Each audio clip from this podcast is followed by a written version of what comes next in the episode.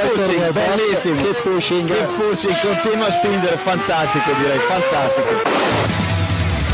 Go to the finish line, keep pushing. Don't worry, I'm pushing like a hell. Fucking, fucking right of him. That was amazing, guys.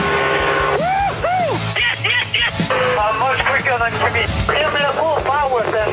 Avanti, Fer, avanti! All the time you have to leave a place. Okay, Felipe, Valtteri's faster than you. Do not hold him up. Hey guys, this is ridiculous. Hola, soy Carmen Jordá y quiero mandaros un saludo para todos los que seguís Keep Pushing. Buenas a todo el mundo, ya estamos aquí un martes más en Keep Pushing F1. Hoy, como veis, tenemos alguna baja. Tenemos un enviado especial que es Diego, que ahora, ahora veremos qué, qué nos comenta, y Jacobo, que hoy nos ha, nos ha abandonado.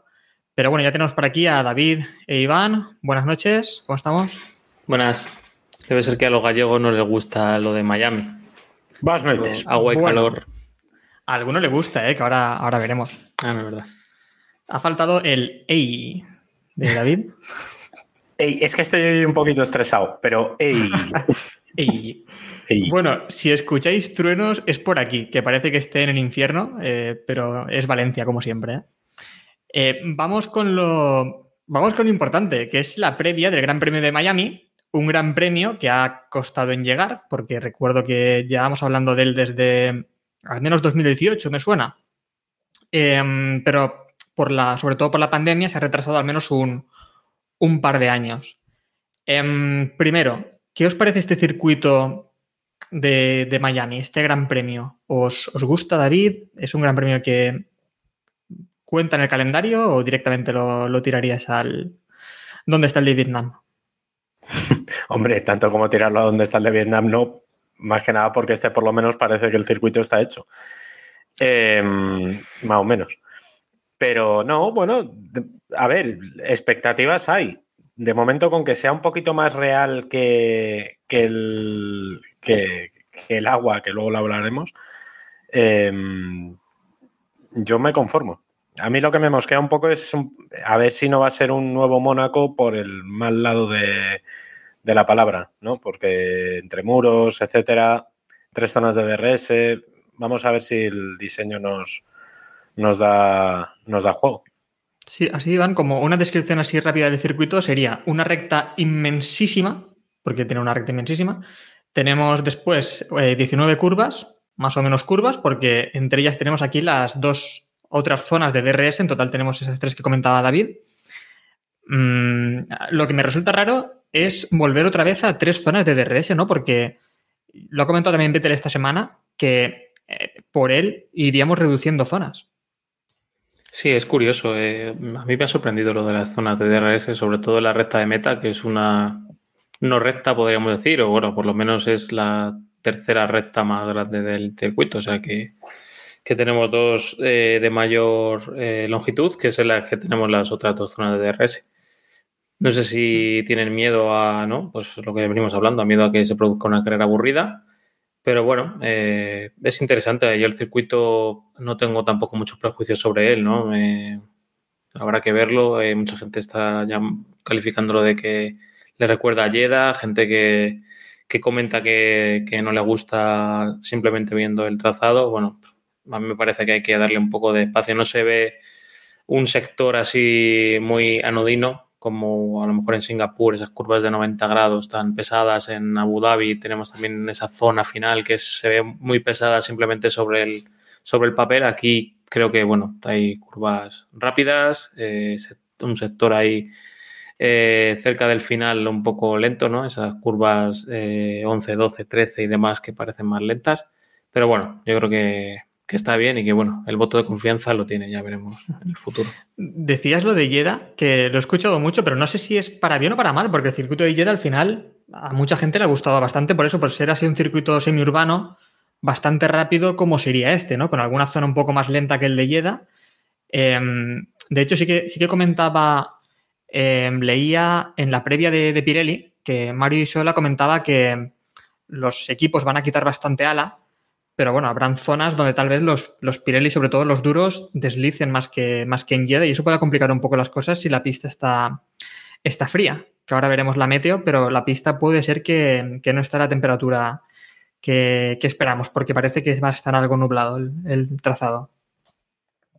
Sí, eh, si, si no hay lluvia, que vamos a ver, que yo creo que no, o por lo menos luego lo, veremos, pero sí es verdad que tienen un poquito de problemas con el tema de la temperatura. Yo creo que al final han elegido los compuestos, digamos, la, la gama intermedia de, de, Pirelli para precisamente para no jugársela. Pero siendo un circuito urbano, a ver, a priori podrían habérsela habérsela jugado un poquito más, ¿no? Eh, yo quería comentar, sobre todo, volviendo un poco al, tema del trazado, decía Iván que la última parte, el último sector, que es bastante divertido, es verdad que es, hay una zona un poquito, un poquito virada, en, en, teoría la curva 11, que es, si los que estén viendo el stream, eh, al final de la, de la recta que no es recta, que es esta semicurva de abajo, entre las curvas 9, 10 y 11, en teoría, uno de los puntos de adelantamiento, por lo menos de pelea, va a ser esa eh, frenada en la curva 11.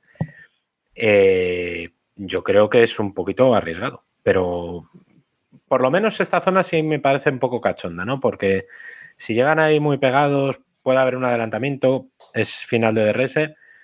Yo le tengo esperanzas. ¿eh? Otra cosa ya será que, que, bueno, que al final se atrevan. Pero, pero bueno, vamos a ver. Yo sí me. Me parece cachondo. Y luego la recta del última, la, recta de atrás, que es larguísima. Se estima que van a llegar a más de 320. Eh, joder, a mí me parece que, que puede darnos juego, ¿no? Eh, vamos a ver. Sí, yo tengo más miedo, tal vez, porque eh, tengo más miedo tal vez porque tengamos demasiados adelantamientos de estos sencillos con DRS o que veamos otra vez lo de Yeda, esto de no, te dejo pasar a ti por la línea porque me beneficia a mí, que esto pues al final es un poco ridículo, ¿no? Por eso eh, yo estoy más con lo que comentaba esta semana Vettel de, de, ir reduciendo zonas o directamente probar a quitar el DRS al menos una carrera y a ver qué ocurre. A ver si realmente podemos ya prescindir del DRS que en principio era una idea temporal por este problema de, de los adelantamientos, ¿no? Y, y, enseñaba este circuito, vemos ahora en el directo de, de Twitch, eh, un trazado que fue el trazado inicial que se quería haber utilizado, que al final no pudo ser, ¿no? Y que, bueno, eh, como trazado es mucho peor. Como sí. lo tenemos claro que es, es muchísimo peor. Sí, es, es, que es fórmula, ¿eh? En la, eso es. Y en la, en la marina de en la marina, bueno, en uno de los puertos de, de, Miami, que Héctor, no sé tú qué impresiones te da. ¿Ves, ves imágenes de Vietnam cuando ves un sí, circuito? sé por dónde vas. sé bastante bien por dónde vas. Y de hecho, cuando, cuando se presentó este trazado, fue también Hamilton el que lo comparó con, con Valencia. Y dijo que le recordaba ese semiurbano que, pues que no le había gustado, ¿no? Porque creo que no le gustó, no le gustó a, casi nadie tampoco el de Valencia y este iba con, la, con esa misma línea. Sí que tiene puerto, que es lo que parece que buscaba también la Fórmula 1, tener aquí los barquitos y ser el Mónaco americano, pero como trazado muchísimo peor. Eh, la Fórmula E creo que rodó por, si no por esto, por algo similar a esto. Y también la IMSA creo que también estuvo por aquí por este, por un trazado bastante similar a este, pero el trazado de ahora, aunque sea un parking, digamos, eh, creo que es bastante mejor como trazado. Sí, a mí la verdad es que este, este por lo menos eh, parece un circuito. ¿no? El, el, anterior, el que hemos visto antes, me parece una cosa absolutamente vomitiva. Pero bueno, vamos a ver. Casi vamos a especificar también que este circuito está situado en el, en el Miami Garden, en Miami Gardens, que es una, digamos, un barrio, ¿cómo decirlo?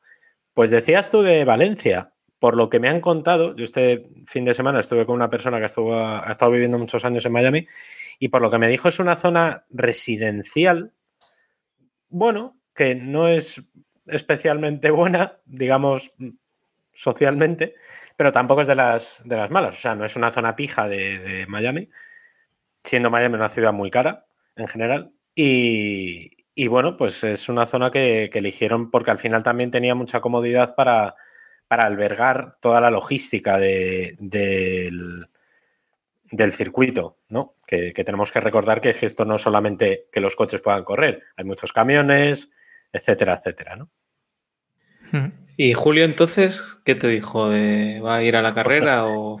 No, no, ojalá, ojalá hubiera sido Julio Iglesias, no, no, alguien, Patrick, que es como se llamaba el muchacho, pues recuerdo desde aquí que nos está viendo. Eh, bueno, pues me, comentó un poquito la zona. Es, por ejemplo, una zona donde hay, es curioso, si habéis visto programas de estos tipos de, de es que no me acuerdo ahora mismo cómo se llama, de estos que reparan coches y los actualizan y tal, pues en esa zona hay varios. No, coño. Eh, de estos de, Sí. Es que no me acuerdo. Sí, sí. Dealers. Y eso es. Pues hay varios, es una zona en donde hay varias, como tradición, no sé si es tradición, pero bueno, que hay varios naves y ese tipo de cosas. Por ahí. Y luego, evidentemente, el Hard Rock Café, estadio de los Miami Dolphins, que está justo en medio. Sobre, también sobre ese tema que se ha iniciado un poco ahora, sobre mm, que haya tres grandes premios en Estados Unidos, este debate, Iván, ¿cómo, ¿cómo, lo ves? ¿Eres partidario de tres grandes premios? Eh, ¿Te parecen demasiados en Estados Unidos? Sí, a mí me parece que está, que está bien, vamos. Eh, creo que estamos en un, todavía en un porcentaje o en unos números que, que están bien. Lo que me descuadra un poco es esto de visitar dos o tres veces, ¿no? El, Estados Unidos hacer el viaje, ¿no? En cuanto estamos metiendo un calendario tan largo, creo que, pues bueno, oye, se podría hacer como aquello de una gira, por así decirlo, ¿no? Meter tres o cuatro grandes premios, ¿no? Estar allí un par de meses, que además le servirá mucho para activar el tema de patrocinios y demás, ¿no? De ir, lo que estamos viendo esta semana, ¿no? De ir los pilotos a, a una entrevista, no sé qué medio, a ese tipo de, ese tipo de cosas y bueno, pues yo qué sé, inventarse cualquier historia de marketing, ¿no? El mayo, bueno, el mayo, mayo no va a ser porque en mayo hay Mónaco, pero bueno, el junio americano, ¿sabes? Y, meter ahí tres o cuatro carreras que a lo mejor puede ser una Brasil, por decirte algo. Hay un factor que no podemos olvidar que en mayo en Estados Unidos también es la, son las 500 millas de Indianápolis. Entonces, a mí, me, a mí sí me sorprende, por ejemplo, que eh, empiece empiecen en Miami, que la primera carrera en Miami sean 20 días antes, o bueno, 25 días o 20 días antes, sí, es antes que, el, que las 500 millas, ¿no? No sé, no, ahora mismo no tengo en la cabeza de quién son los derechos televisivos, que al final esto es quien manda, me imagino es la, la NBC también, pero yo sí sé que, por ejemplo, es evidente que hay un, el llamado efecto Netflix, ¿no? Que, que es clarísimo, que ha, que ha afectado mucho y que es, el motivo fundamental por el que el público demanda, no sé si demanda o no, a ver, no creo que haya manifestaciones en la calle pidiendo que haya Fórmula 1, ¿no? Pero, pero sí es verdad que puede ser un, que, o lo aprovechas ahora o sabe Dios dentro de dos años o un año. Claro. Un año no, pero a lo mejor dentro de dos años la Fórmula 1, por lo que sea, Netflix se cae, eh, ya se pasa la fiebre, entonces ya no compensa hacer una carrera ahí, ¿no? Las condiciones ahora son muy propicias. Claro, pero... o sea, si lo tienes que hacer, lo tienes que hacer ahora. Exacto. lo que estaría bien es volver a lo del Gran Premio Oeste y Gran Premio del Este, ¿no? Como se hacía en los, en los 80, ¿no? Y demás, con el Gran Premio de Detroit y el de, y el de Long Beach. Estaría curioso. Eso ya Se, se, acabó. De hecho, hoy mirando el tema de los horarios y tal en la web de la Fórmula 1, me ha sorprendido ver Italia como el Gran Premio de la Línea Romana y poner Italia encima. O sea que ya parece que se ha deshecho eso de, de un Gran Premio por país ya lo que teníamos en la cabeza se ha olvidado. Pero es que además es eso, em, para la población que tiene Estados Unidos, tres grandes premios tampoco está, está mal. Quiero decir, en Europa hay 10, 11 grandes premios. Que... Por lo tanto, y lo que decía David, es que ahora mismo se dan las condiciones propicias totalmente para, para esto. Otra cosa tal vez son los promotores, ¿no? Que veremos a Austin, le han jodido bastante con la entrada de primero de México y ahora estas entradas de, mm, que vamos a ir teniendo entre, entre Miami y Las Vegas, pues a lo mejor a los promotores les, afecta un poco por el tema de, asistencia a los circuitos, ¿no? Que ya México ya les afectó.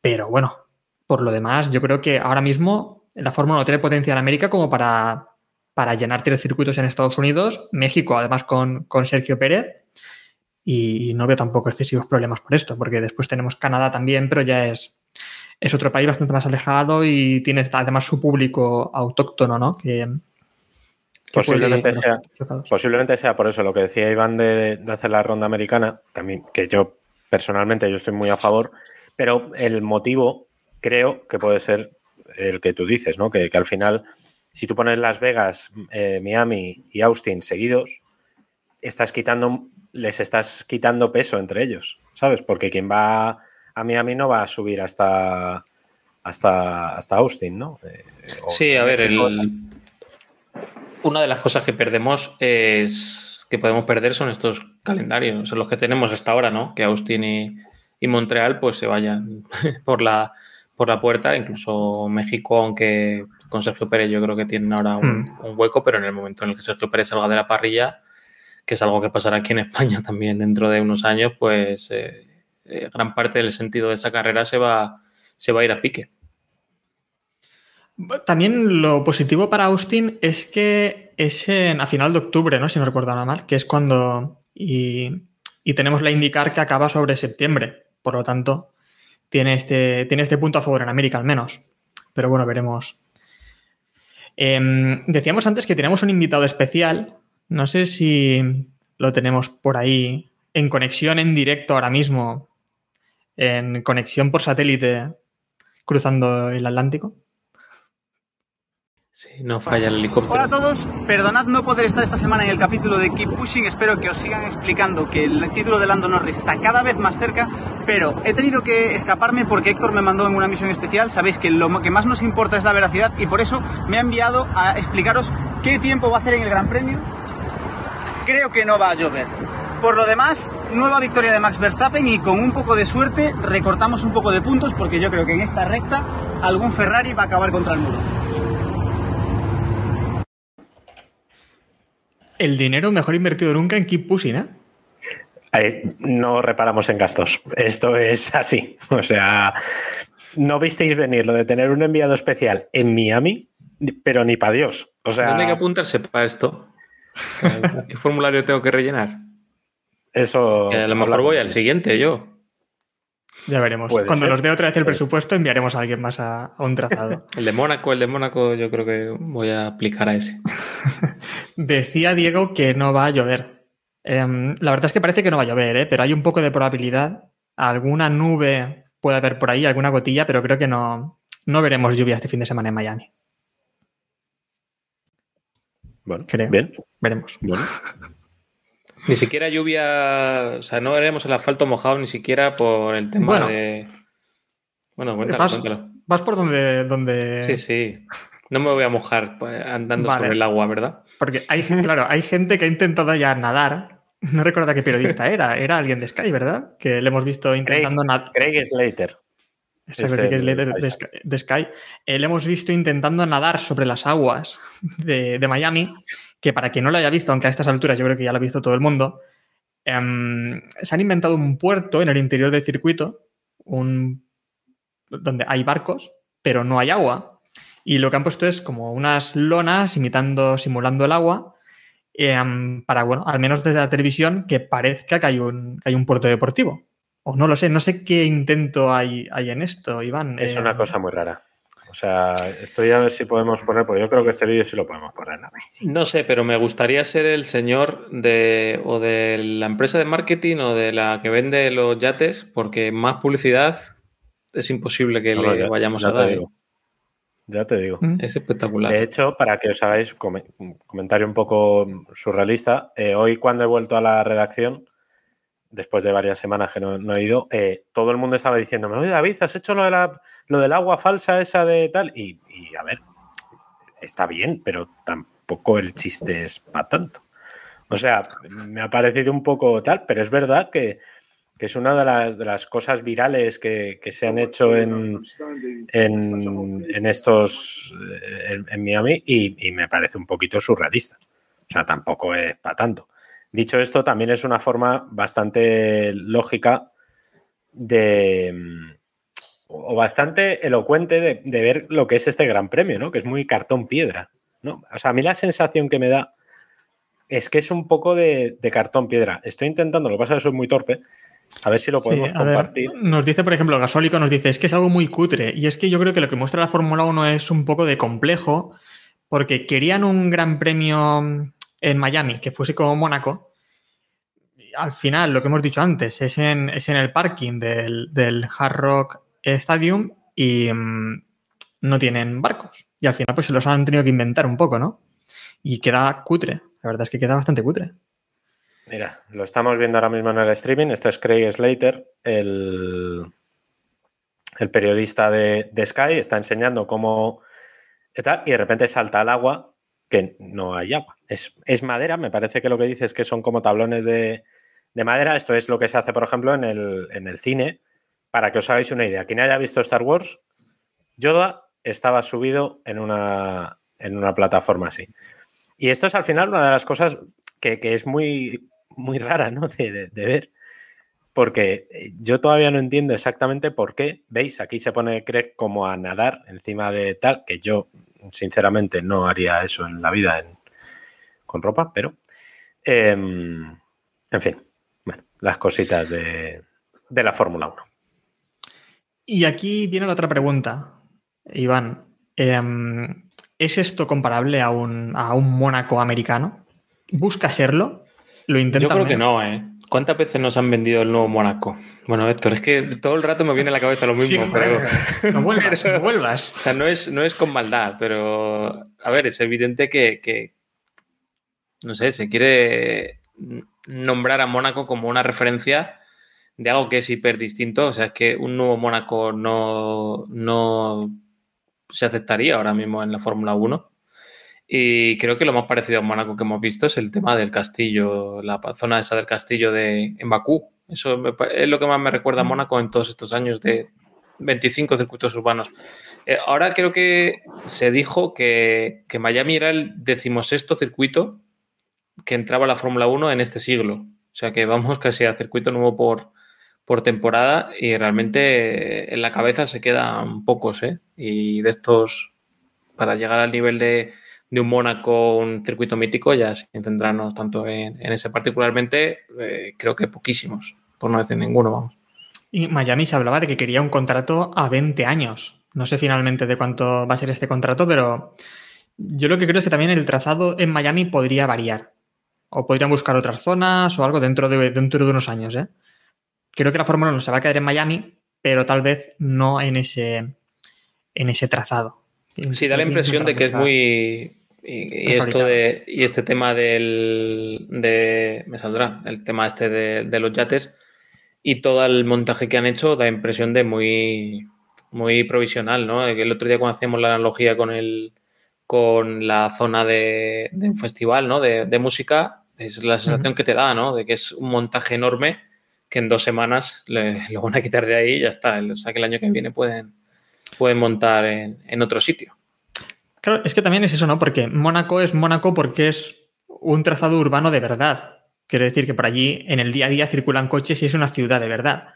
No es como aquí que se monta un circuito en una zona, al final es eso, un circuito eh, semipermanente, más semi que permanente, pero que el lunes será desmontado y por ahí no circula nadie, ¿no? Entonces, pues, no, no a mí por lo que me dijeron debe ser una zona, debe ser como una zona de como un polígono industrial, una, una cosa así. O sea, una... Es que de hecho es casi un parking. Buena parte, claro, parking una parte es el parking, ¿no? Una parte creo que es el parking, de... del... del Hard Rock Café. Entonces, sí, sí. Perdón, del Hard Rock Stadium. Pero, pero estaba yo pensando. David, si está rodeado de pistas de tenis. Es que es, que es esa, todo. porque es verdad, está al lado, de, está al lado del, del donde se disputa el Masters 1000 de, de Miami, que, en fin, Hombre, esas rebufas que nos acaban de hacer una raid buena de 104 espectadores. Que, pues eso, muchas gracias. A mí, porque no me salen las, las raid? Estamos rajando. Bueno, porque ahora yo tengo el poder. O sea, me habéis dejado el poder y, y, y yo lo veo. Así que. Vivís en la anarquía. Pues muchísimas gracias a las rebufas. Los que se unan ahora por aquí, que sepan que estamos hablando de el Gran Premio de Miami, una previa de este Gran Premio. Y bueno, hemos ido comentando un poco lo que nos parece este trazado, este circuito. Comentándonos también en el chat que, qué pensáis de, de, esta idea nueva, si os, de este si Mónaco americano. En, en... en, las frías aguas en de las Miami. Piscinas. En la lona de Miami. Eh, otro tema. Los precios. Los precios sí que son similares a los de Mónaco, ¿eh? Porque según he visto, eh, 572 euros la entrada para un día en Mónaco, en Mónaco, ¿sabes? En Miami. Y para el fin de semana son 1.044 euros la entradita. Virgen Santa, qué palo, más el viaje. Que, Bueno, que si- no es, si vives ahí. O sea, que, que- madre mía. O sea, eh, yo de verdad hay. Es verdad que Miami es una ciudad muy cara. No, a ver, yo no he estado en Estados Unidos, pero parece ser que es de las ciudades más caras de todo, de todo Estados Unidos para vivir. Entonces, bueno, pues irá más o menos en consonancia, pero me parece una ida de manos que los tres días cuesten mil y pico euros. Porque como la carrera salga mal, eh, en fin, no sé. Estoy Diego, recordando. Sí, sí. Cuidado, eh. Nos hemos gastado, sí, sí, el dineral con enviando Sí, a Diego sí. a Miami. Eso. Em, yo recuerdo una carrera. por cierto, que, no, que esto no sale gratis, ¿eh? Suscribíos. Ya ves. Los viajes de Diego hay que pagarlos. Volviendo a lo que decía antes Iván, bueno, varias veces, yo recuerdo una carrera también en, en Valencia en 2008. ¿no? Iván. Em, en Valencia yo recuerdo gente que se gastó bastante pasta en una entrada y después en la primera vuelta se largó del circuito. Porque no sé si recuerdas que en ese momento había mucha gente que vino simplemente al circuito por, por Alonso, que no lo veo mal, ¿eh? Y Nakajima, ¿eh? Y es verdad, fue una Kajima, Ni ¿no? El que ni fuera perdón, algo y- bueno, y hubo gente que en la segunda vuelta ya se fue del, del trazado. Y la entrada no era barata, ¿eh? Ya te digo. Bueno, yo fui gratis, así que me quedé también a verlo, ¿eh? Mm, no, pero sí, los precios en, en Miami este fin de semana parece que están bastante hinchados. Van a haber también espectáculos. Eh, en el podio creo que estará Maluma, ¿no? He visto por ahí. Va a ser. No quieren que sea simplemente un evento. No quieren simplemente que sea un evento de Fórmula 1, sino quieren también que sea un fin de semana con, con más cosas, ¿no? Más espectáculo y más cosas para los aficionados y para toda la ciudad. A ver, a ver cómo sale. Se ha, se ha dicho la palabra Super Bowl. Me. A ver, eso es un triple. Está bien vendido como relato, está muy guay, pero no es un fin de semana de la Super Bowl, porque evidentemente la Super Bowl es lo que es, que lo que menos te importa es el partido, ¿no? De hecho, suele ser lo más aburrido de la Super Bowl. Lo más gracioso Pero- de esto es que el año que viene, o sea, bueno, en cuanto pase esta carrera ya va a ser el Gran Premio de Las Vegas lo bonito, ¿sabes? Lo que hay, el hype en. Las Vegas y esto ya va a ser como, bueno, eh, ay, que hay que correr en Miami, bueno, qué mata. Vamos a Las Vegas. Esto tiene toda la pinta, ¿eh? Pero una cosa también importante que va a ocurrir este fin de semana es que, aparte del Drivers Parade habitual en el, en el trazado, van a pasear también a los, a los jefes de equipo. Que, bueno, a ver, eh, Toto Wolf y Christian Horner ya tienen su. Debido a la temporada pasada, pues ahora mismo están en lo más alto de la cresta de la ola, en fama. Y después tenemos a Gunther Steiner, que es una estrella de Netflix. Por lo tanto, viene un No, poco no, motivado. Como, Hmm. como nos dice Hotmail, eso al final lo cancelaron, ¿eh? Pero ¿Han molaría cancelado mucho. Sí. ¿En serio lo han cancelado? Pero Sí, sí, sí. sí. Después de, que la gente, después de que la gente pagara mil euros por la Claro. entrada, le cancelan lo Yo hubiera querido, yo hubiera querido ver sobre todo al, ¿cómo es? Kraken, Cranks, Cranks, el de Aston Martin, no me acuerdo cómo se llama. Eh, más que nada por ponerle cara, pero es que no le pongo cara, o sea, no, es, es el, tiene cara de Playmobil en mi cabeza. No, Bien, después de, después de faltar a. Em, no, pues no lo sabía. Yo pensaba que eso continuaba. Me has dejado totalmente chafado. ¿eh? Yo, yo quería ver a Gunther Steiner pasando ahí con el camión y, demás.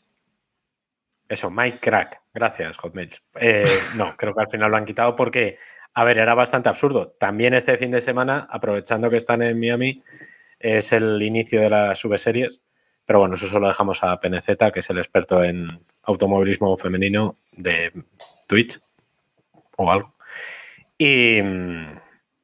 Pero que sí, que al final lo que quieren hacer, o sea, quieren como montar mucho espectáculo, mucha parafernalia, pero como la carrera salga coñazo, y aparte de lo que dice Iván, que es que esto ya, de repente, el lunes, ya vamos a estar hablando del, de Las Vegas, que es el siguiente, ¿no? De, de Estados Unidos. Y hombre, ese, joder, mal que mal, yo creo que se va a molar un poquito más. No sé, creo, ¿eh?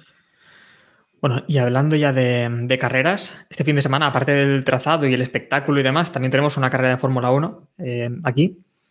Y quería preguntaros, eh, Iván, ¿cómo ves esta lucha Red Bull-Ferrari en la que pensábamos que Ferrari iba a tener un paseo y al final parece, en la última carrera lo vimos, ese paseo tal vez no sea tan sencillo como parecía en un inicio y tal vez Red Bull también tenga algo que decir aquí. ¿Cómo ves esta lucha? Eh, ¿Crees que Red Bull puede volver a plantar cara a Ferrari?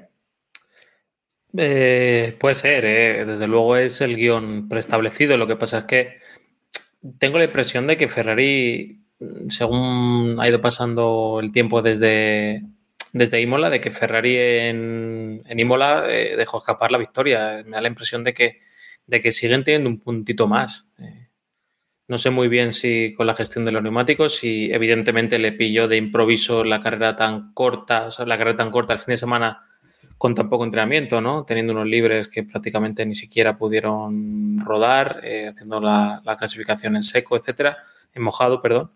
Y creo que eso les pilló de improviso y eso les afectó al ritmo del domingo. Y en condiciones normales yo creo que tienen un puntito más. Hay que ver cómo funciona el, coche en Miami, cómo funcionan todos en general. Pero vamos, eh, yo apuesto por, si tengo que apostar por alguien, es por Leclerc. Por Leclerc, casi. ¿No apuestas por Sainz? Nada.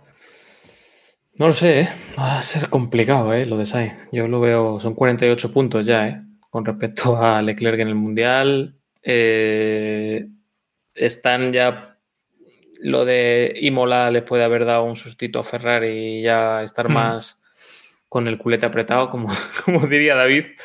Así que no sé, no sé. Y David, eh, de momento, dos carreras que Verstappen ha terminado, bueno, tres si contamos el sprint ese, mm, dos carreras que ha ganado. ¿Lo ves ahí en la lucha? el dato, es el dato, ¿no? eso es así. Bueno, eh, hombre, yo me imagino que Verstappen acabará alguna carrera que no gane. Digo, digo yo, vamos, no sé. O sea, a lo mejor este fin de semana también gana, gana aquí en Las Vegas, ¿no? Pero yo creo que este circuito es muy Ferrari. Mm, me da la sensación de que, de que sí, sobre todo ese rectón de atrás, que, que ahí sí que le veo un poquito más de ventaja. Y la zona lenta no me parece que sea tan Red Bull como, como podría ser, ¿no? De hecho, lo vimos en Imola que siendo un trazado lento, entre comillas, o, complicado de, para adelantar, eh, estuvieron ahí los Ferrari también, ¿no? Aunque al final mm, Red Bull supo eh, maximizar las ventajas que tiene, que tiene el coche, ¿no? Dicho esto, eh, pelea entre Leclerc y Verstappen, ¿eh? Y me pone un poquito bruto ese concepto. O sea, puede molar mucho. Más que nada porque además es un circuito nuevo para los dos, por tanto no hay ninguna ventaja. Toda la ventaja que pueda tener el, coche en sí eh, se va eh, a, eliminar en el momento en el que esté en el domingo. ¿no? Eh, aquí, por ejemplo, yo no veo que sea tan fundamental la pole porque hay varias zonas, hablábamos antes de cómo es el circuito, creo que sí hay varias zonas donde se puede adelantar, aparte de esa curva 11, antes justo del, tercer sector, pero Leclerc tiene que remontar, porque es que ya está viendo a sus espaldas a, Verstappen. Recordemos que eh, Leclerc va a salir eh, líder, pase lo que pase de esta carrera, pero ya la ventaja, como pase algo, va a ser mucho menor. Y lo que hablábamos el otro día, yo no quiero a Verstappen de rival. O sea, yo no quiero a Verstappen soplándome aquí porque, cuidado. Entonces, bueno, veremos, veremos. Sainz, pues sabe Dios. Pues igual llega ya la campana de aquí. No creo, sinceramente no creo, pero. Nos dice Gasólico que si Miami es el nuevo Mónaco, burbujita Leclerc aquí no, no gana. Eh, no lo sé. Yo, a ver, en, Arabia Saudí, por ejemplo, que comparábamos el circuito y decíamos que tiene similitudes y esa recta, le puede venir también bien a, Red Bull. Allí fue también muy rápido y en las rectas eh, en esta recta tan larga de, Miami, tal vez pueda tener aquí una ventaja Verstappen. También eh, he visto que Ferrari trae novedades a Miami, que hasta ahora no habíamos visto muchas cosas porque, bueno, hay, hay una cosa que sí que hemos destacado en anteriores capítulos, que es que Ferrari hasta ahora prácticamente no ha tenido evoluciones, desde el día de la presentación prácticamente. Así como otros equipos parecían ir más perdidos o han intentado ir adaptando su monoplaza a, a también lo que iban haciendo los rivales, Ferrari han sido fieles a su concepto inicial y prácticamente sin cambios. Y a Miami parece que al menos sí que traen una, una nueva ala trasera de baja carga aerodinámica que parece que vamos a ver qué, qué ocurre. Tampoco creo que veamos mucho más cambios en Ferrari porque lo normal sería que hasta Montmeló no viésemos así grandes cambios, ¿no? Porque llegando ahora a Montmeló sí que es un buen circuito para hacer pruebas, porque bueno, como los eh, equipos lo tienen ya tan trillado, eh, cualquier cambio se detecta enseguida si funciona o no funciona, ¿no? Claro, a nivel de, a nivel de entregas, por así decirlo, de organización, lo lógico era llevar en Imola algo, ¿no? O bueno, Mm. tener un paquete para Imola que has estado durante varias carreras eh, hasta que has vuelto a Europa. Y no sé si tiene mucho mucha lógica no acelerar algo para llevarlo a Miami y que no y, y cuando lo puedes no cuando puedes esperar un poco más y llevarlo a Barcelona y tener una comparación más fiable vamos a ver muchas cosas de equipos que van complementando no Ocon va a llevar el nuevo el nuevo fondo de, de Alpine Alonso esperemos que también lleve otro nuevo porque el de Imola queda un poco tocado y vamos a ir viendo no eh, creo que es un buen momento para evaluar, por ejemplo, ese cambio, ¿no? En Imola es que fue una carrera al sprint, por así decirlo, ¿no? No, no los coches que tuvieron mejora no pudieron tampoco evaluar mucho eh, si les va bien o les va mal. Y nada, y veremos a ver. Yo tengo cierta confianza en que vamos a tener una buena carrera. ¿eh? Decía Toto Wolf en, en, la previa, no sé si en una entrevista o en la previa del, del equipo, no, no, no, lo he comprobado. En el nodo de, de, Mercedes. En el nodo, sí, sí, probablemente puede ser, puede ser cualquiera de ellas.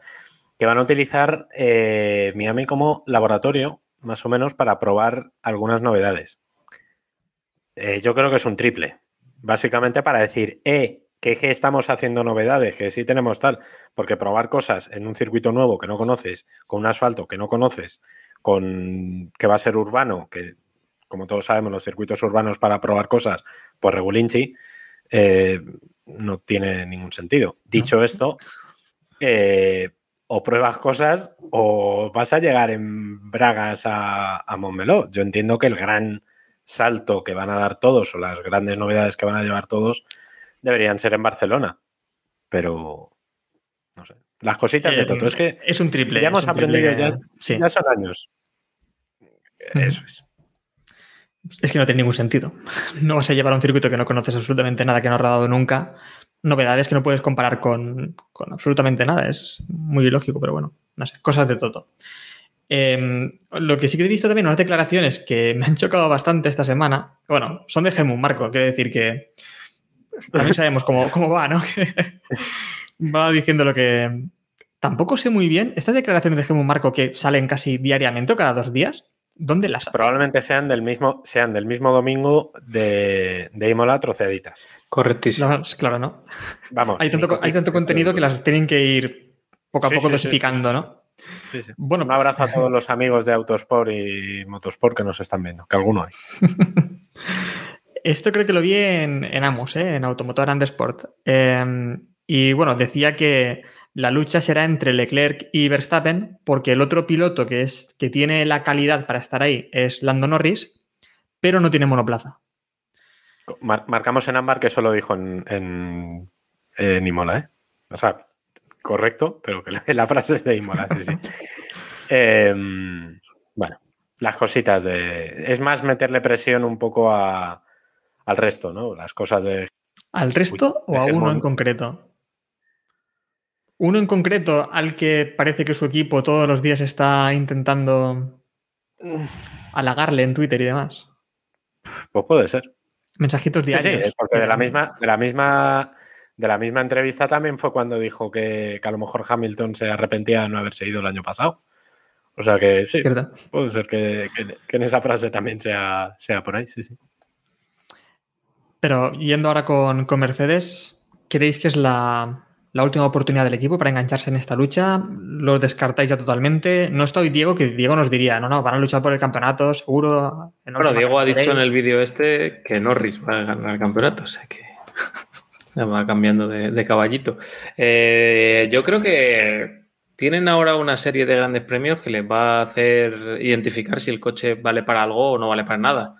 Lo que decís, eh, este gran premio que, que es un poco mixto, ¿no? No es una incógnita y a lo mejor les cualquier característica o si hacen un setup decente o tal le beneficia. Eh, España, que es, va a ser la medición eh, más fidedigna y si estrenan algún tipo de mejora la van a tener para ahí. Y Mónaco, que es un circuito totalmente de otras características, el, que yo creo que van a sufrir, pero bueno, eh, no me sorprendería que de repente sacaran la cabeza en, Mónaco. A mí no, me cuadraría mucho, pero bueno. O sea, que creo que con estas tres carreras van a poder identificar un poquito si sirve, si merece la pena seguir apostando por, por este coche o si ya han pasado, pues serían un 2, 3, 7 grandes premios, ¿no? Casi un tercio del campeonato y ya pensamos en el, en el año siguiente. Eh, me tiene confundido Mercedes, ¿eh? no sé cómo interpretarlo, la verdad. Eh, esto de no implementar mejoras, ahora decir que tienen varias vías de desarrollo pendientes y que no saben por dónde, por dónde tirar, o bueno, que, o que hay muchos caminos ¿no? para mejorar el coche, no sé, no, no lo acabo de, de entender. Yo creo que es un poco de todo, ¿eh? porque es verdad que, a ver, Mercedes hasta este año siempre han tenido un coche que, aunque no fuera muy superior, sí estaba para ganar. Este es el primer año en el que no están para ganar y no saben exactamente por qué, porque han elegido un camino de desarrollo, el de las, del coche sin pontones, que ellos están convencidos, por, por lo que sea, de que, de que es el, bueno y saben que no les queda mucho margen. Eh, la temporada yo creo que ya la tienen perdida. A día de hoy ya está perdida porque no van a estar ganando de repente en tres carreras, cuatro carreras. Cuando acabe, el, cuando acabe Mónaco, no creo que estemos de repente viendo a Hamilton arrasar, que a lo mejor no creo, pero bueno, oye, si les da por hacer un coche normal, pues igual sí. Pero, pero no, no tiene mucha pinta, ¿no? Por tanto, creo que es un poco eh, ambas cosas, ¿no? Recordemos que además estos coches, en teoría, sí permiten un camino de desarrollo distinto, que de hecho lo estamos viendo en, monoplazas eh, diferentes. Por tanto, no sé si es que en Mercedes confían mucho en su equipo hasta el punto de que, de que creen que pueden darle la vuelta a la situación. Mm, yo, insisto, veo más fácil que McLaren se enganche a la parte de arriba, y ahí sí que estoy con Diego, a que lo haga Mercedes. Porque Russell va a fallar. Por pura estadística, Russell va a fallar en alguna carrera. Eh, lleva, es el único que ha hecho las cuatro primeras carreras en, top 5. Por tanto, en alguna tiene que, estar ahí y llegará Hamilton y probablemente en alguna pues enganche algún podio o a lo mejor otro top 5 o que enganche tres carreras buenas seguidas. Entonces, pero no es el coche ganador o no, no le yo no le veo el potencial de volver a reengancharse de, ahí, ¿no? Me venía a la cabeza el otro día el final de la temporada 2019 quiero recordar, cuando, el, cuando se estuvieron pegando con, ese Ferrari que luego tenía aquel trapicheo en el depósito, etcétera, pero tú veías que Mercedes estaba para ganar, o sea, que en cualquier momento se reenganchaba. Es que ahora no lo ves. Por tanto. Bueno, eh, Russell está a 10 puntos de Verstappen. Cuarto clasificado ahora mismo, Verstappen segundo. Lejos no está, que. Claro, sí, pero que, es lo que te. Claro, dos carreras que ha acabado Verstappen, dos que ha ganado. Bueno, tres contamos el sprint, pero... Bueno, a ver, es que ese es el horizonte en el que Mercedes puede confiar en hacer algo en el Mundial, ¿no? En, un horizonte en el que se vayan repartiendo las victorias, que vayan abandonos eh, por ahí por el medio de, unos y otros y ir rascando los puntos. Claro, cuando Russell lo está cumpliendo a la perfección, pero Hamilton, por ejemplo, ya ha habido dos en las que se ha venido, se ha venido abajo, así que, que cada tiempo que pase que estás por debajo, pues, eh, eh, la distancia se va a ir ampliando. Que te puede plantar a mitad de campeonato a 40, 50 puntos y, pensar que, vas a levantarlo, pues podría ser, ¿no? Porque desde luego el horizonte que se plantea, si Mercedes entra arriba, ya estamos hablando de cuatro o cinco coches que pueden, que pueden ganar el carreras, ¿no? Entonces es un poco hay muchos puntos en juego y puede recortar muchos puntos. No es aquello de de Alonso contra los Red Bull de, que te voy rascando de dos en dos. ¿no? Es que es muy, muy complicado. Nos dice, por ejemplo, Waterrocket en, en el chat de, Twitch que él está convencido de que el V13 es como el chino de calidad, que tiene potencial. no se sabe dónde, pero a verlo a hilo, ¿no? Y es lo que creo que creen en Mercedes, que de repente van a encontrar algo que les va a permitir estar ahí en la lucha. Y, yo recuerdo cuando en pretemporada nos reíamos, cuando, eh, cuando veíamos a Gunther Steiner que decía que Mercedes había equivocado con, lo con el tema de los pontones, que ellos ya lo habían probado y lo habían descartado porque, porque no funcionaba ese, ese concepto. Y nos rimos bastante y al final pues parece que el concepto eh, tenía razón, ¿no? Eh, tenían razón en Haas, incluso. Sabían cuál- que ese concepto pues no era tal vez el acertado. Yo no creo tampoco que ahora mismo Mercedes vaya a encontrar el potencial.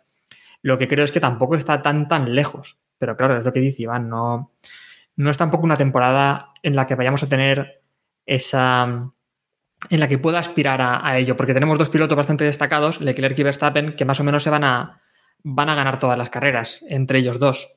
Por lo tanto, el que quede tercero, cuarto en discordia por ahí no va a obtener tantos puntos como para luchar por el, por el Mundial. No va a ocurrir lo que decía Jacobo de ganar el Mundial con 10 podios. No lo veo. Qué raro. Ja- Jacobo cagándola no, no se me ocurre. Em, estaba buscando, vamos a ver un segundo, los horarios. ¿Tenéis por llamar los horarios de Sí, este Gran Premio? sí, si queréis los... Por supuesto. Porque esta semana tenemos horarios un poco complicadillos.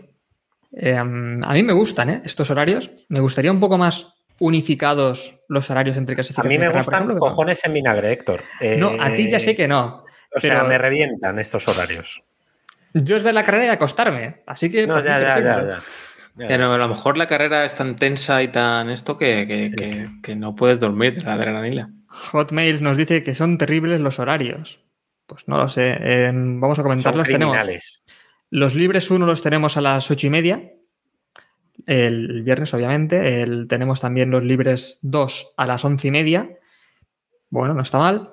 Los libres 3 lo tenemos el sábado a las 7 de la tarde. Clasificación a las 10. Y no sé el por qué la carrera, en lugar de ser a las 10, pues es a las 9 y media, media, media horita antes. Que no costaría nada unificarlo, pero bueno, ya sabemos cómo la Fórmula 1 que lo hace, lo hace así. A mí el horario me gusta. No es una mala hora para ver la carrera, para disfrutar la carrera en, en casa. Otra cosa es los que tenéis después que redactar cosas que a lo mejor pues eh, no os apetece tanto esas horas. To- Todo esto con un eh, Madrid-Barça. Ya es hora de que se suscriba a Vidal Pascual, por cierto. ¿eh? Eh, todo esto con el domingo, que además es un Madrid-Atleti. O sea, el domingo va a ser un pifostio, el cierre. ¿Pero se va a jugar eso. David? ¿O, o no? No, no lo hace sé. falta, ¿no? No, igual no. No debería. No debería. Pero bueno. Eh, no, a ver, son unos horarios que, lógicamente, son en horario en- estadounidense, no creo que haga falta decirlo, que son horarios que pro- propicios para, para ellos, pero es una cabronada sobre todo lo de la clasificación a las 11, de 10 a 11 del, del sábado. A mí me parece un poquito, un poquito criminal, porque los libres 2, pues bueno, los que somos más quemados de esto, pues nos quedaremos a verlo, pero es... es No, y, y piensa en las posibilidades. Que es muy fácil que se rompa un muro o lo que sea, unas protecciones, Uh, y totalmente. estemos media hora arreglando, reparando el circuito, no sé qué, Es banda roja y demás. y- Que se lesione un señor saltando, desde el muelle al mar. Claro, cosillas de. Tomas ahí cuatro champán de estos que tengan allí y Ojo que me Sí, había sí. olvidado, pero tenía aquí unas declaraciones apuntadas. Ojo estas declaraciones que las dijo un piloto de Fórmula 1 eh, hace ya unos años, cuando se comentó la opción del Gran Premio de Miami. Y decía que eh, dijo, no voy a ganar esta carrera porque Miami es increíble y es un gran lugar para la fiesta. Va a ser un fin de semana muy difícil. Debería quedarme fuera de la ciudad. Hay muchas mujeres hermosas y habrá muchas distracciones. ¿Qué piloto dijo esto? ¿Apuestas? Ricardo, No es ¿está, Ricardo. está en activo? Está en activo, obviamente. Está este fin de Hamilton. semana en Miami. Hamilton, lo dijo Hamilton. Eh, sí. ¿Dijo eso Hamilton? Hamilton dijo el eso. viejo Hamilton, ¿eh? En el Daily Mirror lo, lo comentó. Bueno, si lo dijo en el Mirror, a ver, igual está un poquito versionado. Sí, O sea, quiero decir, puede ser. Igual, recordemos Daily Mirror, una de las grandes exclusivas que sacó de Fórmula 1, muy poco agradecida, fue la orgía nazi de Max Mosley. Por tanto, eh, vamos a... de- pincitas. Hay pincitas. Sí, sí. Y con otro piloto que veremos también si termina la carrera es eh, Alonso con su Alpine Alpine ya en esta ocasión. Eh, ¿Cómo lo ves, David? Veremos, tendrá algo más de suerte Alonso, porque recapitulando, a ver, lleva. En la primera carrera tuvimos el problema del, del motor. Eh, después tuvimos el, bueno, el problema de El motor camión. pequeño. En la segunda carrera tuvimos el problema grande del motor, que fue cuando ya se rompió y dijo basta, explotó. En la tercera carrera tuvimos lo de la el escape de el escape este de aceite, ¿no? En la clasificación en el que se va fuera contra el muro y ya en Imola el toque con Mick Schumacher que le que fue un toque bastante pequeño, pero le rompió el pontón y se tuvo también que, que retirar. Eh, ¿Qué opciones le veis este fin de semana? Eh, ¿Se caerá al, al agua esta o algo al mar? Quinta carrera, quinto constitucional. Eh, la cábala es esa. O sea, a ver, tendrá que acabar en alguna carrera, no sé, sin que le pase nada. Aunque acabe duodécimo, pero tendrá que acabar en- sin que haya ningún problema ni, ni nada, ¿no? Digo yo. ¿Y tú crees que se acaba? Será quinto constitucional. Quiero decir, ¿crees que tiene esas opciones? En clasificación, seguro, porque en clasificación hemos visto que ese monoplaza va muy rápido y Mm, mm, no lo sé. No lo sé. Eh, es que me tienes muy despistado, es verdad. Yo creo que Alpina ahora mismo es uno de los equipos que más despistado me, me tiene. Es evidente que es un, un poquito camión, pero no tan camión como parecía. Pero. Un camión, hombre, es todo lo contrario a un camión. Bueno, un poquito camiones, Iván. Lo que pasa que es un. A ver, es. es- Los camiones es no se rompen, joder, son lentos pero no se rompen. Eso también es verdad. Pero, pero no sé, eh, es que sinceramente es- me tiene muy, muy despistado. No lo sé, no lo sé. Yo solo tengo que decir que lo he metido en la fantasía, Alonso, ¿eh? madre mía. Fíjate, no hay mejor voto de confianza que ese. Nota mental, acordaros de cambiar la fantasy.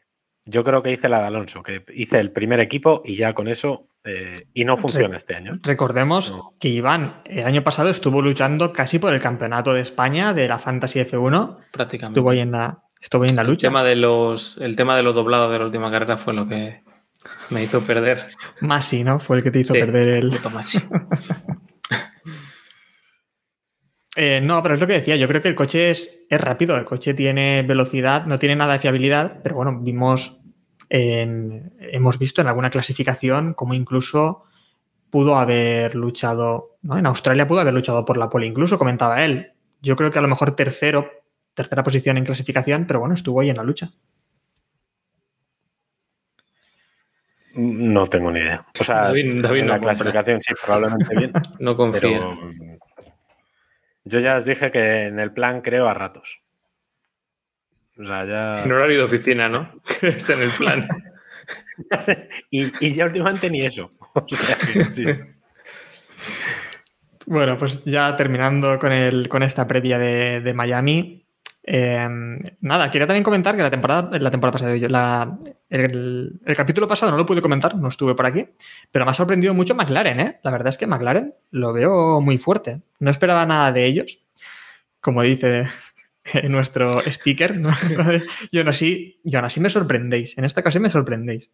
Porque vimos en las primeras carreras, sobre todo en la primera, ¿no? Que estuvo bastante mal en Bahrein en McLaren. Pero a partir de ahí, eh, yo pensaba que era por el tipo de trazados y en Imola, que era un trazado que en principio se les iba a atragantar, fueron muy, muy bien y bastante rápidos. Así que ahora ya no sé dónde ponerlos. A mí, McLaren me despista más incluso que, que Alpine. Bastante más. Está muy igualado y Norris es capaz de sacar. A mí creo que si tengo que decir el piloto del año, y bueno, pues tendría que decir Verstappen para empezar, pero porque no, no ha hecho nada mal. Pero Norris estaría, bueno, con los dos de arriba, yo creo que estaría en, el, en la terna, en el podio seguro, porque está sacando un rendimiento espectacular. Y, a lo mejor son pequeñas cosas, ¿eh? Es dar la- hacer la vuelta en su momento, no meterte en líos en la salida, etcétera, etcétera, pero lo está haciendo todo bien. Y, y se le ve muy, muy enfocado, ¿no? No sé, yo me parece que, que McLaren se aseguró muy bien renovándole que tener un piloto top. Yo creo que cualquier equipo de los de arriba se estaría, se estaría pegando por él ahora mismo. Bueno, vamos con las noticias. Que tenemos una noticia que no hemos comentado nunca y que seguro que la gente está deseando escucharla. Y vamos a hablar de Volkswagen. Vamos a hablar sobre No creíais, ¿eh? No creíais. Y por fin, el CEO de Volkswagen, Herbert Dice, ha dicho que ha confirmado que sí hay interés por entrar en la, en la Fórmula 1 de cara a 2026. Parece que está hecho, ¿no, David? Hasta que no vea el sello de Volkswagen, Porsche o Audi o Skoda o Seat en, en, el, en un Fórmula 1, yo no me lo creo. Rodando en una pista, lo que diga. ¿Eh? Rodando en pista, además. Si es una presentación, tampoco te sirve. A ser posible. Eh, y en una sesión oficial, o sea, tampoco me vale en pretemporada. Porque es que llevamos tantos años esperándolo que esto es, eh, o sea, Pedro y el lobo, ¿sabes? A ver, eh, si ya lo dice el CEO, lo que ha dicho el CEO, de hecho, es que tienen intención de. Intención, Pero- exacto, intención. Sí, pero es que también tenían intención de entrar, volver al, al web con la nueva normativa con el IMSA y se han echado para atrás. Es que de aquí a 2010, y- o sea, 2026, que es el cambio de normativa que van a hacer, eh, de aquí a 2026 pueden pasar mil cosas. Podemos tener otra pandemia, Dios no quiera. O una tercera guerra mundial, que está ahí la cosa. O sea, que, es que no sabemos lo que va a pasar. Que haya intención en volver a Fórmula 1, perfecto, me parece bien y es un paso adelante. Pero eh, vamos a ver, recordemos que ya el verano pasado, que es, digamos, de donde viene todo esto, hubo negociaciones bastante serias de Audi para comprar eh, McLaren. McLaren lleva tiempo intentando, entre comillas, deshacerse de su parte de coches deportivos. Por tanto, eh, bueno, ahí va a estar la cosa. Y luego Red Bull, que Red Bull en cualquier momento el equipo lo suelta. Porque No Red sé Bull yo. es lo que es. No sé. No, no, no, no, yo no lo tengo. Yo hasta que no vea los coches eh, arrancados, Pues yo te voy a dar el otro lado de la noticia. A mí me parece que, que el tema de, de Porsche con Red Bull, que parece que es lo único que está seguro de todo esto, porque de Audi se habla que va a entrar, pero no se sabe. Se mencionan demasiados nombres como para que esté algo cerrado ya. Y, pero me parece que Red Bull, que hoy se ha anunciado también que está construyendo un nuevo túnel del viento, etcétera, etcétera, que está mejorando la inversión en sus instalaciones. Y Porsche, que es una marca, pues bueno, a mí sí tengo que decir, lo decía, como decía de Norris, ¿no? Si tengo que hacer un podio de marcas o a lo mejor cinco, meto a Porsche entre ellas del mundo del motor sport. Eh, me parece que es una unión espectacular, ¿no? Y que es una unión para, no para marcar una época en lo deportivo, que no sabemos cómo irá, ¿no? Pero creo que tiene un potencial enorme en muchas competiciones, a, a muchos a niveles de marketing, a niveles de, a todos los niveles, ¿no? Me parece que son dos marcas que son de nivel top en lo suyo y creo que pues es una buena noticia de que ese acuerdo llegue, aunque llegue en 2026 eh, y tengamos por lo menos 5 o 6 años de, de, estas, de estas marcas unidas, ¿no? Luego puede acabar como acaba, ¿no? Porque también Williams y BMW parecía que iba a ser aquello el, el proyecto que iba a dominar la Fórmula 1 y terminó como terminó. Te quedan, David, cuatro años más hablando de esto, ¿eh? De rumores y demás hasta que lleguen a entrar Yo en 2026, así que... siempre, siempre prepárate. diré lo, lo que decía Carlos Castellá, añorado, recordado y maestro. Eh, él cuando empezó en los 80 a hacer narraciones de Fórmula 1, ya tenía en sus cuadernos anotados Volkswagen a la Fórmula 1. Y estamos hablando de los años 80, que muchos oyentes nuestros no estaban ni vivos. O sea que Hay hasta que no les voy a rodar, insisto, aparte de, de- de las especulaciones de a ver si llega o no llega, eh, una de las cosas que más me ha sorprendido es lo que han dicho de los pilotos, ¿no? Que, que quieren tener pilotos alemanes en la Fórmula 1. Ujú. Eh, Sí. A mí, viendo el plantel que hay, para 2026 yo no veo a Vettel ya en la Fórmula 1. Creo que Mick Schumacher ha encontrado un, un lugar alternativo, ¿no? Al que ir, el plan B, ¿no? De su, de su ascenso en la Fórmula 1, ¿no? Puede Se ser, a, a lo Mercedes recuperando a, a Schumacher, ¿no? Y demás. Em, sí, podría ser. Yo también, cuando, cuando ya me tomé esto un poco más en serio, fue cuando vi que la Fórmula 1 invitó a Audi y a Porsche en esta reunión para los motores 2026. Ya dije, hombre, pues hay cierto interés por ambas partes. Obviamente a la Fórmula 1 también le interesa mucho tener constructores, ¿no? Hombre, hombre, además sobre todo, sobre todo porque tener en cuenta un poquito el, el, contexto. O sea, mirad un poquito desde arriba lo que está pasando en otros campeonatos y es que veis que la Fórmula 1 es el que menos fabricantes tiene. Comparas, mm. bueno, me refiero a competiciones serias, no el TCR y cosas de esas. Pero lo que es el Mundial de Resistencia, por ejemplo, que está viviendo un nuevo renacer, o, incluso el, no el DTM, pero eh, el Mundial de Rallys, por ejemplo, que también está teniendo un poco un pequeño renacer de marcas, eh, habría que ver, ¿no? Que, que la Fórmula 1 se quede fuera, que el grupo VAC, que es uno de los más grandes del mundo, se quede fuera, suena muy raro, ¿no? Entonces, evidentemente, la Fórmula 1 va a intentar tentarles. Y no me extrañaría tampoco, y hablo especulación pura, que, llamen a Toyota de nuevas o que llamen a algún fabricante chino para que entren. O sea, la Fórmula 1 al final es un campeonato del mundo y quiere ser el pináculo del automovilismo. Por tanto, tienen que estar las marcas más gordas, aunque no hagan nada, pero tienen que estar. Uno de los puntos, también. Sí, uno de los puntos sobre lo que decía David de las declaraciones de, la gente de Porsche. Al final llevan 20 años o 30 diciendo que hay más que la Fórmula 1 y al final eh, entramos en la Fórmula 1 porque la Fórmula 1 es el número uno de las competiciones, etcétera. O sea que al final, pues eso, todos los que están en la Fórmula E están en la Fórmula E porque la Fórmula E vale cuatro pesetas en lugar de lo que vale un equipo de Fórmula 1. Evidentemente, si pudieran estar en Fórmula 1, estarían. Eso es, es evidente y vamos, y da igual eh, la plataforma de marketing o el ecologismo o lo que queramos ver, que eso es otros factores, ¿no? Por los que se supone que están en, Fórmula E. Bueno, vamos con otra noticia que es que Quidditch se ha recuperado del COVID, que no lo habíamos comentado aún, pero eh, han estado Freitas y, Quidditch con, con COVID Em, se especuló con el retorno de Michael Masi a la Fórmula 1, lo que a algunos nos, hubiese gustado bastante. Pero nada, al final eh, le tendremos, tendremos a, Wittich en este fin de semana en Miami, así que se acabó la especulación. Imagino que a vosotros también os habría gustado, ¿no? Ver a, Michael Masi de nuevo. no lo sé. me tomo eso como, un sí. Creo, creo que no hubiera pasado, pero ya, no, habría pasado, pero el morbo de. Sí, oh. hubiera estado muy bien. ¿Se sabe algo de Michael Masi, David? No, no tengo ni, idea. O sea, no sé eh, si volvió a su planeta, si estará. No tengo ni idea. No. Y he, he eh, a ver a qué se dedica. carreteras. ¿Te imaginas que está ahí dándole patadas en los arcenes ahí en su de camino a su casa en, en Australia? Sí, sí, puede ser.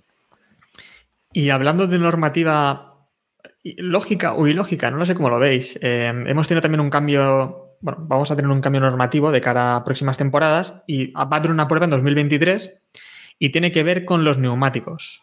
Eh, la Fórmula 1 en 2023 va a probar en dos grandes premios a disminuir de 13 a 11 los, los conjuntos de compuestos eh, que van a llevar a los circuitos. En principio, Pirelli lo vende como que es por, no sé, para gastar menos o consumir menos gasolina o lo que sea, para trasladar pues menos compuestos de un, circuito a otro por la sostenibilidad, pero al final es que Pirelli quiere abaratar costes, ¿no? Y de cara a nosotros como aficionados, no sé si esto nos da una variable más de inestabilidad en, en los grandes premios. Porque, bueno, lo que sí que es interesante es que la Q, 3 Q1, Q2 y Q3 van a ser con neumáticos diferentes, porque los equipos van a estar obligados a utilizar, eh, creo que es eh, el blando primero en la Q1. Al revés, al revés. Al revés, pues entonces al revés. Duro, duro medio. Duro en Q1, medio y blando ya en la, en la Q3 final. Em, para mí esto nos quita una variable muy interesante, que es la de que cada equipo puede elegir su neumático en, en estas sesiones. Porque si obligas a todos a lo mismo, al final los más rápidos van a estar arriba, ¿no? Entonces, pero es que eso pasa ahora. Bueno, pero siempre hay alguien que puede arriesgar o. A mí no me parece mal porque es que hay veces que eh, hay muchos fines de semana que, si os dais cuenta, no vemos un compuesto. O sea, lo vemos en los libres del viernes y ya. Y bueno, pues si tienes que vender el pollino de que Pirelli tiene una gama o distintas gamas, que al final es de lo que va esto, que tienes distintas gamas de neumáticos, pues que se vean ¿no? Es que no hay mucho más. Sí, a ver, eh, es un movimiento táctico, por así decirlo, que, que nos va a gustar o que nos va a llamar la atención a los cuatro que, nos fijamos en, este tipo de cosas, ¿no? Y te va a llamar la atención a lo mejor cuatro carreras y te vas a olvidar de ellas. Normalmente eh, los compuestos, al final, por término general, es muy raro que el que va rápido en un compuesto no vaya también igual de rápido en otro, ¿no? Así que, no sé, suena a intentar arreglar algo que no está roto, así que no le veo mucho sentido, ¿no? Bueno, es lo que comentas, ¿no? De que Pirelli tenga ya marcado el, número de neumáticos que va a usar, etcétera, etcétera, no sé. Eh, Pirelli creo que va con un enfoque low cost a la Fórmula 1 hmm. que, no, no, me explico de ninguna manera. Es que eso también, lo que comentabas también de que al final esto nos damos cuenta unos cuantos y después de cuatro caras se nos olvida, recordemos también que hasta antes de la pandemia em, los equipos tenían decisión sobre qué compuestos llevar y Pirelli dijo que bueno, que eso se acababa porque, bueno, creo que comentó algo así como que por sus trabajadores y no sé qué, para que tuviesen que hacer menos horas y no sé cuántos, redujeron, bueno, no redujeron, sino que eligieron ellos los compuestos que iban a llevar, el 8.4 actualmente, 8.4.3, ¿no? Es actualmente 8, no, 832, 832, perdón, 8 blandos, 832. Y actualmente es ese, que era por la pandemia. No sé si de cara a próximos años los equipos tengan decisión en esto o va a quedar ya siempre así. Va a quedar siempre así, me imagino ya, porque es un tema que hemos olvidado totalmente. Es que al final son cosas que no. Es lo que dice Iván, que es que no es, es muy, muy específico, es ir muy, muy al detalle. Es como si, yo qué sé, en el fútbol dicen que es que las espinilleras tienen que ser o los tacos de plástico y los tacos de metal. Al final, el fútbol es fútbol y sigue siendo igual, aunque tú te des cuenta de que los jugadores ahora corren de una manera o corren de otra. Por poner un ejemplo un poquito más que la gente lo entienda, ¿no? Em, los compuestos al final es una manera, insisto, de vender que Pirelli tiene distintas gamas para la, para la Fórmula 1. Siempre el blando va a ser más rápido que el medio, punto. Siempre. En todos los circuitos siempre va a ser más rápido el blando que el medio. Otra cosa es que dure más o dure menos. Por tanto, lo demás ya es, bueno, pues ponerle un poquito de eh, virutas a la tarta de chocolate. Es que no. Bueno, en otros, otra cuestión también, empezamos ya el debate del mercado de fichajes. Eh, empezamos pronto y nos vamos a hartar, me parece, muy rápido. Esta semana hemos escuchado bueno, hay un asiento que baila mucho, Iván. Hay un asiento que baila demasiado. Y el coche también. Y el coche también baila. Pero hay un asiento que ese asiento. Eh, es que tengo dudas hasta que acabe la temporada, porque la Tiffy no, no lo veo yo terminada la temporada. Y bueno, es Nick de Bryce el que ahora se comenta que podría, eh, podría subirse a ese monoplaza. Cuando la semana pasada escuchamos que podría ser. Eh, bueno, es que ese asiento está teniendo demasiado. un intercambio. No iba a haber eh, intercambio de parejas. Sí, bueno, yo, yo aún lo sigo viendo, ¿eh? lo de Piastri en Williams y, con motor Renault. Pero eso no es un intercambio, ¿eh? No, bueno, pero al final es obligar. Ah, el intercambio. Ah, vale, ya, no, no lo había pillado. Alguien comentó que iba a haber un intercambio de coches azules, ¿no? Algo así, creo que, que dijo. bueno. Venga, no entremos en eso. Eh, a ver, eh, yo creo que la Tiffy este año aguantará. es lo que toca y lo tendrá pagado. A todos nos gusta la Nutella, dijo Jos Capito en la presentación de, del coche. Así que es lo que hay. No, creo que haya otra cosa. Y luego ya, pues, Williams sabrá si quiere ser cola de ratón o cabeza de, siempre lo digo al revés, cabeza de león o cola de ratón y tener dos pilotos elegidos por el mismo o, contar con uno de, pago o uno que te imponga a alguien, ¿no? Está por ver. Yo tengo el miedo de que si entra Piastri el año que viene para que se vaya Albon, no, no para que se vaya Latifi, que sería lo, más, no lo más lógico de cara deportivamente, pero sí, sí lo previsible, ¿no? No sé, David. Yo es que como Nick Debris me parece Todavía no sé qué ha ganado Nick Debris para ser considerado futurible de Fórmula 1. Es verdad, o sea, es que Nick Debris, llevamos escuchando a Nick Debris. No, pero a ver, es que hay cinco pilotos, te digo. Fórmula 2 en 2019, ¿no? En... Uf, ah, Piastri. Sí, sí. Piastri está por delante. No, pero no es un, no es un- no es un. Hemos visto, hemos visto pilotos llegar a Fórmula 1 con un palmarés muy inferior, muy, pero muy, muy Sí. inferior. Uno ruso, por ejemplo, por decirte uno que Por estuvo decir, hace, sí, hasta hace, hace muy poco. Pero que es verdad, o sea, que quiero decir que es que, eh, mira, nos dice Jajax0404 que ganó la Fórmula 2 ante un todopoderoso Latifi. Bueno, pues mira, ya, tiene, ya es más. Sí, que- sí, sí, sí, sí, ahí está. Pero que, que quiero decir que, o sea, Nick de Vries, pues vale, pues para la Fórmula E te hace gracia, le montas en un LMP2 de United o en alguno de estos de tal y bueno, pues con eso pues te- hace risa. Pero que Nick de Vries no me parece un piloto para estar ahí. O sea, hay gente en la F2 que podía estar por delante, ¿no? Dicho esto, si, si al final da la oportunidad de que haya rotación, que yo eso sí que estoy de acuerdo, en la Fórmula 1, eh, hágase. Pero claro, tiene que demostrar que merece la pena, que merece estar ahí, ¿no? Entonces tú le sustituyes simplemente por la rotación, para que entre, ¿no? No porque te guste Es que ni para ver, no, pero es que, por ejemplo, en el caso de Williams, ¿no? Eh, en el caso de Williams, yo evidentemente no echaba la- a Albon, porque me parece el piloto de los dos. Hombre, echar no va a ser, va a ser que, que- que se vaya él. Vale. Pero si tienes que cambiarme a uno de los dos pilotos de Williams, ¿a cuál cambias? Hombre, claro, David, pero si es evidente, si esa es, la, es evidente. Otra cosa es que la Pues realidad. Pero es que si me vas a cambiar a Albon, claro, pero si me vas a cambiar a Albon por Debris, mm, no me vale de Sí, que sí, pero que pero- si el Barcelona había fichado a Haaland, ¿sabes? Este invierno. Pero Ya, ya, a lo sí, mejor sí. tenía que. Pero estáis hablando mucho como que Albon va a continuar en Williams y yo no lo veo tanto así. eh, pero tal vez porque suba algún peldaño más.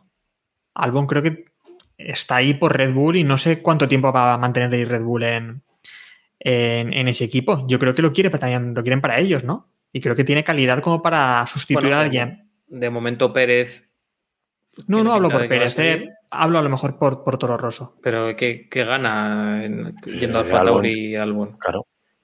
Si es que ya no le pusieron en Alfa Tauri el año pasado, cuando podían haberle puesto.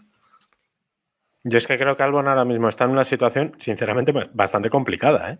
Porque es que, ¿qué haces? Porque, claro, Claro, pero pertenece ¿Quién a está en mejor situación, Albon o Gasly? Pues no sé qué decirte. Claro. Pues es que eso es. Creo que que, no- Albon, no, ahora porque- mismo creo que Albon. Pues Albon tiene Albon, claro. Albon para mí tiene la posibilidad de que, que creo que es por lo que le mantiene ahí también vivo, vivo ¿eh? Eh, Red Bull. Y es que en Toro Rosso, si su noda esta temporada continúa igual, pues a lo mejor hacen un cambio de cromos, bueno, cambio de cromos no, sino un cromo lo tiran y meten ahí a Albon, que sería ver a Gasly y Albon en, en Alfa Tauri. No sé, pero bueno, creo que es más lógico que ver ya Albon en, en Red Bull con Verstappen, que ahora mismo si la pareja con, con Pérez está funcionando, no habría que tocarlo. Es una cesión, al final es. eh, no te cabe ahí, a ti te hace falta, pues ya está. eh, creo que na- nadie sabe lo que va a pasar al final de esa cesión. Yo sí que veo lógico que haga, que haga dos años, la verdad. A no ser que se cruce algo raro en el camino. Pero bueno. David, y para ir cerrando, Hamilton a la calle. No te quepa la menor duda. Pero- Cada vez lo tengo más claro, ¿eh? O sea, cada día que pasa, tengo más claro que Hamilton se va hasta a final de temporada. Lo dijiste la temporada pasada también, ¿no? Y creo que la anterior. Y, Y estuvo a puntito. a punto, sí. Bueno, Bueno, eh, bueno, estuvo a puntito. Yo también he estado muchas veces a puntito. Bueno, no, va- vamos a dejarla. Pero, pero es verdad. No, pero es verdad. O sea, y esto, a ver, ya lo hablamos en el capítulo anterior y lo hemos visto durante toda la semana. El baboseo de Mercedes con, el, con Hamilton eh, tiene que ser solamente, solamente se me ocurre como excusa que, que estén intentando convencerle para que no dé la espantada algo han tenido que ver para que le estén dando tanta coba. Porque es que no tiene sentido que le den tantísima coba. Que es que es increíble. Yo no he visto una situación así en ningún equipo deportivo. Es que no te digo, o sea, el Barça con Messi no lo hizo. Era Messi. O sea, es que lo que están haciendo en Mercedes con Hamilton es, es no sé, yo no recuerdo eh, haberlo visto nunca, ¿no? Entonces, no sé, supongo que, que vamos a estar ahí, Mm. esperando. Bueno, pues cerramos, cerramos ya por hoy el capítulo de hoy. Eh, nada, muchas gracias a todos por seguirnos, los de los que nos veis por Twitch en directo y también los, de, los del podcast. No os olvidamos de vosotros, aunque a veces metamos vídeos y demás que intentamos ir describiéndolos. Eh, nada, ya sabéis que nos podéis seguir en todas las redes sociales como Keep Pushing F1, en todas prácticamente, o, o literalmente. Y sobre todo estamos muy activos en Telegram como t.me barra Keep Pushing F1, donde charlamos por ahí, sobre todo durante, durante los grandes premios y las carreras. Estamos bastante activos, dando, diciendo cosillas, hablando de, de las carreritas. Así que nada, nos vemos el martes que viene y nada, eh, disfrutamos de este fin de semana de Fórmula 1 en Miami. Hasta luego.